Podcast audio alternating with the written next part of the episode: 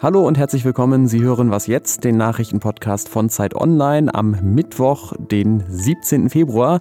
Und weil der jetzt auch schon wieder 17 Stunden alt ist, hier das Update am Nachmittag mit Ole Pflüger. Hier geht es gleich um massenhafte Corona-Schnelltests, was sie bringen und was nicht, um die neue Impfstrategie der EU und um den politischen Aschermittwoch, der Redaktionsschluss wie immer 16 Uhr. Noch gehen sie zurück, die Zahlen der zweiten Corona-Infektionswelle. Aber die Anzeichen werden immer deutlicher, dass sich darunter schon die dritte zusammenbraut. Denn, das hat Bundesgesundheitsminister Jens Spahn heute mitgeteilt, die Mutation B117, also die aus Großbritannien. Vor zwei Wochen machte diese Variante noch einen Anteil von knapp 6 Prozent der untersuchten Proben aus. Inzwischen sind es über 20, über 22 Prozent. Und obwohl gerade noch gar nicht klar ist, ob sie denn wirklich tödlicher ist als quasi das Original-Coronavirus, ist das eine sehr schlechte Nachricht, denn mehr Infektionen heißen in jedem Fall am Ende mehr Todesfälle. Die gute Nachricht ist, es sind auch neue Gegenmittel auf dem Weg. Zum einen natürlich Impfstoffe, dazu gleich mehr. Vor allem aber auch kostenlose Selbsttests für alle in Deutschland. Die hat Spahn ab März angekündigt und heute hat Finanzminister Olaf Scholz auch das Geld dafür zugesagt.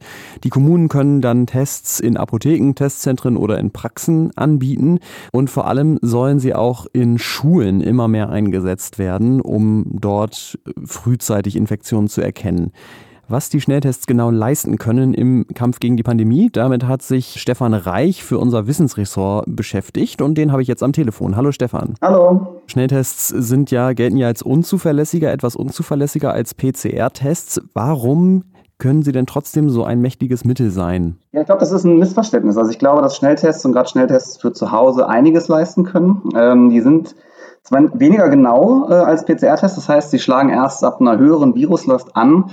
Äh, das ist aber genau das, worum es geht. Also schnell und einfach Menschen mit einer hohen Viruslast, mit einer hohen Infektiosität äh, zu erkennen und äh, isolieren zu können und damit Infektionsketten äh, zu durchbrechen. Also das Tückische an der Pandemie ist ja, dass ähm, die Menschen schon ansteckend sind, bevor sie überhaupt Symptome merken.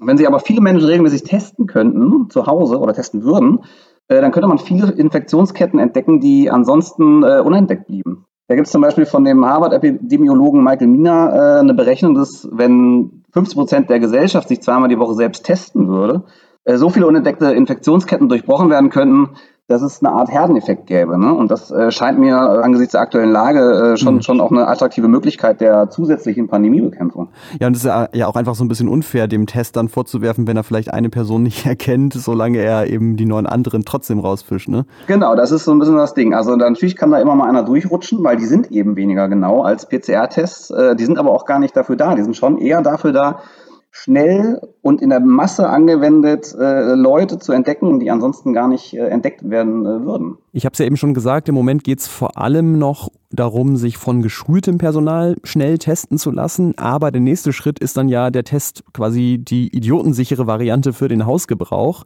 Was ist denn da auf dem Weg und was ist da der Stand der Forschung? Kann das wirklich genauso gut sein, wie wenn man sich vom geschulten Personal testen lässt? Also die Schnelltests für den Hausgebrauch, die jetzt dann im äh, Zulassungsverfahren sind und demnächst auf den, auf den Markt kommen sollen, ähm, die sind auch für Laien anwendbar. Die werden auch in diesem Zulassungsverfahren genau darauf eben geprüft.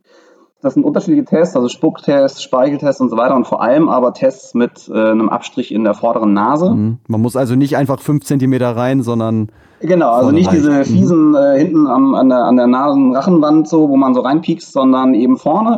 Also quasi jeder, jeder, der, der popeln kann, kann sich auch testen. Äh, da haben letztes Jahr schon, äh, gab es schon eine Studie, die gezeigt hat, dass die ähnlich verlässlich sind wie eben äh, Profi-Schnelltests mit einem Nasenrachenabstrich und äh, die sind in der Handhabung, glaube ich, werden die relativ easy. Das sind doch gute Aussichten. Vielen Dank dir, Stefan Reich. Gerne. Die USA Israel, Großbritannien, Chile. Das sind nur ein paar von den Ländern, die schneller impfen als die Länder der Europäischen Union. Deswegen gab es in den letzten Wochen viel Kritik an Brüssel und die Kommissionspräsidentin Ursula von der Leyen hat heute vorgestellt, wie die Impfstrategie der EU in Zukunft verbessert werden soll. Zum einen hat sich die EU auf die Lieferung von 300 Millionen zusätzlichen Dosen vom US-Hersteller Moderna geeinigt. Davon soll allerdings nur die Hälfte schon dieses Jahr geliefert werden. Und dann ist natürlich auch noch eine große Frage offen, was passiert eigentlich, wenn Mutanten verstärkt auftreten, gegen die die Impfungen nicht mehr so gut helfen. Und da hat von der Leyen angekündigt, dass wir die Unternehmen unterstützen werden, wenn sie Impfstoffe an neue Varianten anpassen. Dazu werden wir in einem ersten Schritt 150 Millionen Euro für Forschungsprojekte zur Verfügung stellen. Dafür soll es nicht nur Geld geben, sondern auch ein möglichst beschleunigtes Zulassungsverfahren für angepasste Impfstoffe. Die Marktzulassung für verbesserte Impfstoffe müssen gestrafft werden.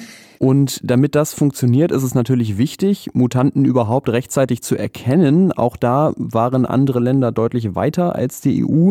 Wir müssen die Genomsequenzierung in der Europäischen Union schneller und umfassender anlegen. Übrigens gibt es gerade auf Zeit Online ein Interview mit Ursula von der Leyen, unter anderem mit vielen kritischen Fragen zur Impfstrategie der EU. Schauen Sie mal rein, ich habe Ihnen das verlinkt. Heute ist ja auch Aschermittwoch und das ist für die einen immer ein Trauertag, weil Karneval vorbei. Für die anderen ein Festtag, weil Karneval vorbei. Das heute, da sind sich aber, glaube ich, alle einig, ist einer der traurigeren Aschermittwoche der Geschichte, weil vorbei, aber so richtig Karneval war eigentlich auch nicht. Das gilt auch für den politischen Aschermittwoch. Da verspotten ja die Vorsitzenden der Parteien in der Regel in so Bierzeltatmosphäre die politischen Gegner. Das ist natürlich dieses Jahr auch trister als sonst gewesen, denn statt im Bierzelt mussten Söder, Scholz und Co. halt in ihre Webcams sprechen.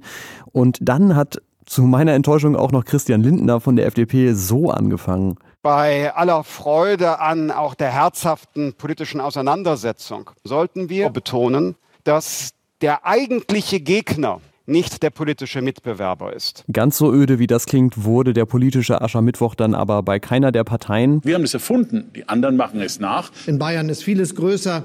Aber dass die Steinschleudern ein solches Ausmaß haben. BioNTech und der dort entwickelte Impfstoff ist ein Triumph über jede schwarze und grüne Ideologie in der Politik. Es war also durchaus unterhaltsam, auch wenn es eine ernste Randnotiz gab. CSU-Chef Söder hat nämlich durchblicken lassen, er könnte sich eine Koalition mit der FDP eher vorstellen als mit den Grünen.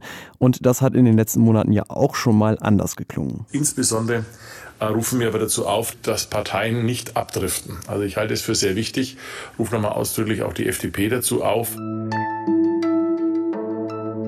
Was noch? Braucht man danach überhaupt noch ein was noch? Ich mache es ganz kurz. Der US-Finanzdienstleister Citigroup hat äh, vor einiger Zeit verschiedenen Gläubigern aus Versehen 501 Millionen Dollar zu viel überwiesen. Hat dann später gesagt, sorry, das war nicht so die Absicht. Allerdings haben sich einige von den Empfängern geweigert zurückzuzahlen. Und die haben jetzt von einem Gericht Recht bekommen.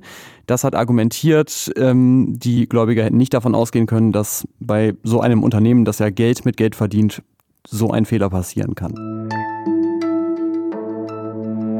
Das war's mit dem Update. Morgen früh Erfolge und Misserfolge im Anti-Corona-Kampf in Großbritannien. Ich bin Ode Pflüger, bedanke mich fürs Zuhören. Mails können Sie schicken an wasjetztderzeit.de. Tschüss und bis zum nächsten Mal.